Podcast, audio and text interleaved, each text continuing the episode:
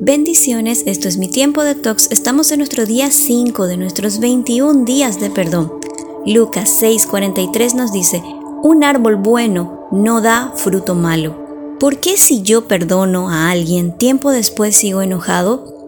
Eso sucede porque nuestra memoria funciona en relación a imágenes. Cuando escuchamos una palabra en nuestra mente, se produce una imagen diseñada. Por ejemplo, si yo te dijera que estoy preparando un asado cocido al punto, ni seco ni muy jugoso, con una pequeña tira de grasa alrededor, con olor exquisito y blando como manteca, tal vez puedas ver la imagen en tu mente con el propio holgorio que produce su disfrute. Esto sucede porque la imagen o la palabra está relacionada a emociones, es decir, hay una imagen condicionada a una emoción. En el caso del resentimiento, asociamos la imagen de la persona que nos dañó con las emociones de ira y enojo.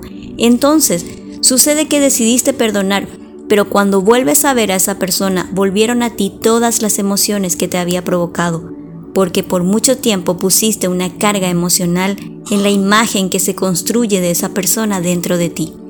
¿Y cuál es el antídoto? Lucas 6:28 dice, bendigan a los que los maldicen y oren por los que los maltratan. Estas palabras pueden resultarte pesadas, duras, y hasta puedes sentir un ardor en el pecho con el solo imaginar que debas bendecir y orar por la persona que te dañó.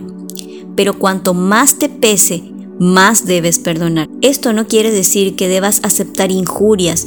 Perdonar es usar el corazón y la cabeza. Así que cuando bendices y oras por tu ofensor, lo que estás haciendo es entregar aquello que consideras injusto a Dios y Él comienza a obrar en su justicia. En la medida que oras y bendices a la persona, estarás reconstruyendo una imagen nueva, la cual no es para favorecer al ofensor, sino a nosotros mismos. ¿Cuántas veces tengo que orar y bendecir a mi ofensor? Hasta 70 veces 7. Todas las veces que me ataca la ira y el resentimiento debo hacerlo, y si es necesario volver al principio, hazlo. ¿Y por qué debo hacerlo? Porque te agota y te enferma intentar resolver problemas y situaciones que no tienen solución. Dios te dice, déjame a mí. El perdón no es emocional. No pierdas perdonando, no le das la razón al otro. Por pensar así, quedamos aferrados a la amargura. Toma tu tiempo. Respira. Escribe en tu cuaderno de tox ¿Cómo me hace sentir lo que puedo recordar de esta persona? Examina. ¿Cuánto tiempo ha pasado de aquello? Reflexiona. ¿He tenido alguna responsabilidad en ello? Reemplaza. A partir de este momento determina orar y bendecir a tu ofensor.